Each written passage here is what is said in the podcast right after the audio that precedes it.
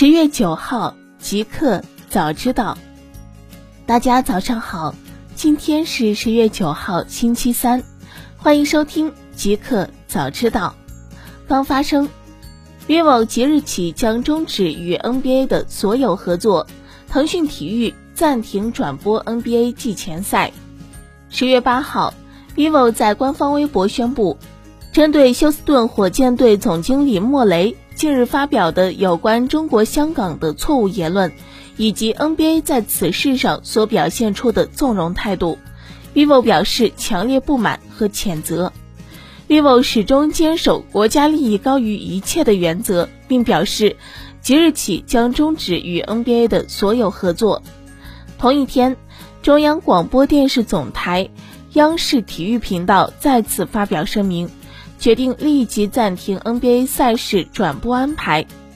腾讯表示，即日起暂停 NBA 季前赛中国赛的转播安排。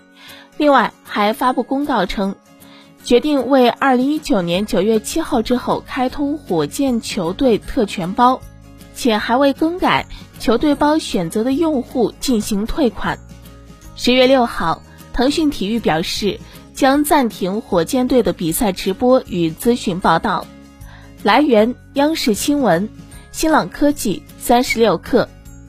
大公司，WeWork 与软银就新的十亿美元融资进行商谈。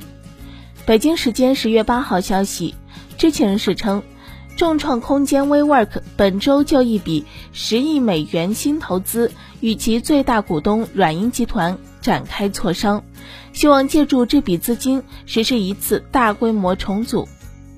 知情人士称，如果 WeWork 与软银的磋商取得成功，该公司还将寻求与摩根大通磋商一笔三十亿美元的债务融资协议。由于投资者担心 WeWork 的估值和商业模式，WeWork 在上周放弃了首次公开招股 IPO 计划。来源：凤凰网科技。百度回应李彦宏卸任百度云执行董事属正常公司行为。十月八号，对于百度创始人李彦宏卸任百度云计算技术北京有限公司执行董事一事，百度方面表示，相关工商注册信息变更属正常公司行为，不涉及百度智能云管理层变化。此外，根据天眼查信息。刘辉卸任百度云总经理一职，新增崔珊珊为总经理、执行董事。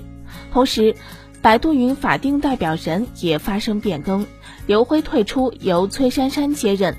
此前，百度曾宣布崔珊珊全面负责百度人力资源工作。来源：新浪科技。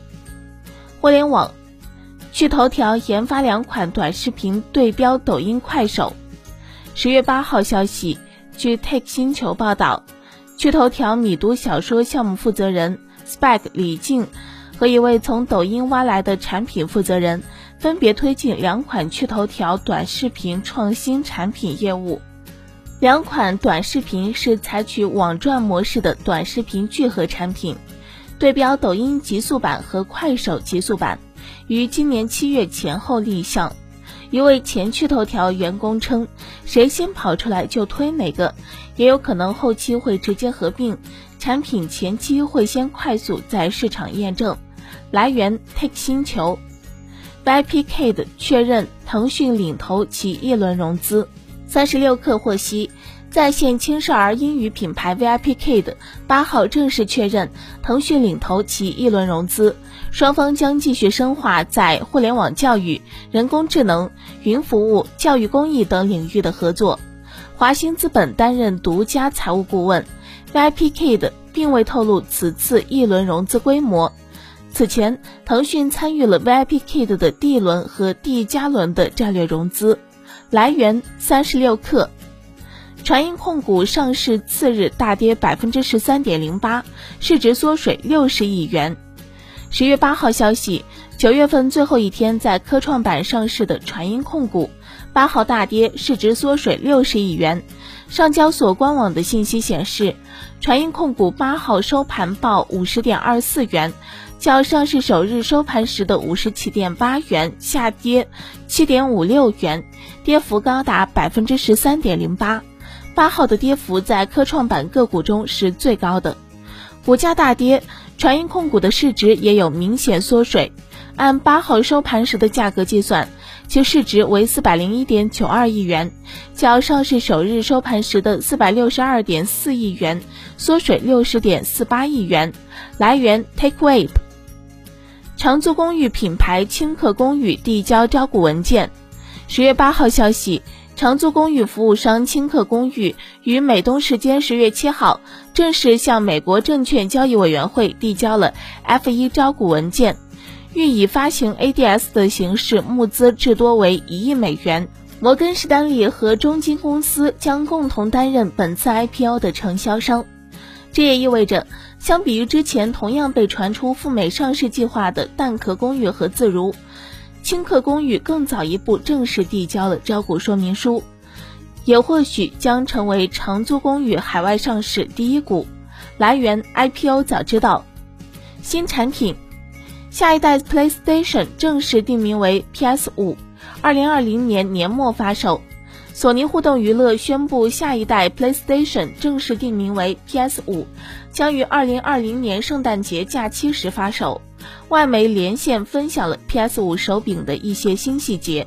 PS 五将支持光追，这并不是软件层面支持，而是通过 GPU 硬件实现。实体版游戏将使用一百 GB 光盘，PS 五搭载的光驱容量是 4K 蓝光播放器的两倍。另外，PS 五手柄看起来和 PS 四的很像，但 PS 五的手柄中有一个小洞。PS 五手柄其中一个新功能是适应性扳机，带来不同程度的阻力，可让射出一个弓箭更加真实。因为当你剑往后拉时，手柄上的张力就会增加。PS 五的手柄还有触觉反馈，比当今手柄的震动更加有感觉。来源：3DM Game。酷科技，本年诺贝尔物理学奖公布，曾两次重构了人们的宇宙观。北京时间十月七号下午五点五十分，诺贝尔委员会公布了二零一九年度第一百一十三项诺贝尔物理学奖获奖者：加拿大裔美国理论宇宙学家詹姆斯·皮布尔斯。瑞士天文学家米歇尔·麦耶和迪迪埃·奎洛兹，其中，皮布尔斯在过去的二十年间发现了物理宇宙学的理论框架，该框架已经成为宇宙大爆炸至今在理论解释的基础。马约尔和奎洛兹则因在一九九五年发现了太阳系外第一个系外行星而获奖。三位获奖者将平分九百万瑞典克朗，约合人民币六百四十七万元的奖金。诺贝尔奖委员会在推特上表示，今年诺贝尔物理学奖奖励给刷新了人们对宇宙架构和历史的认识，首次发现第一颗类太阳系系外行星的成就。来源：极客公园。一个彩蛋：人民日报点名批苹果，为暴徒护航，想清楚了吗？十月九号消息，人民日报微信公众号今日发布了一篇评论文章，《人民锐评：为暴徒护航，苹果公司想清楚了吗？》在这篇文章里，作者波兰平严厉指责了苹果 App Store 针对一些毒软的审核批准上架机制，以及苹果音乐商店上架港独歌曲的情况。有网友也提出，只有大陆 ID 无法在商店中搜索和下载这些软件和内容。苹果商店里的 App 等审核工作，在过去的若干年里，一直是苹果总部来统一完成的。苹果森 BC 电视台就在其官网发表了一篇揭秘文章。苹果审核高度依赖人工，App Store 上每款应用上架和更新都需要进行审核，并且无论大中小开发者，苹果审核一视同仁。苹果审核团队与 App Store 差不多同一时间建立，跟谷歌这样大公司。主要用合同工审核不同，苹果审核团队都是正式工。审核团队在苹果内部被称作 App Review，团队成员超过三百人，在美国加州桑尼维尔苹果园区办公。App Review 也被称作执行审核委员会，由苹果高级营销总裁 Philip Schiller 领导，每周开会决定一些争议性产品生死。他也是苹果审核的最高领导人。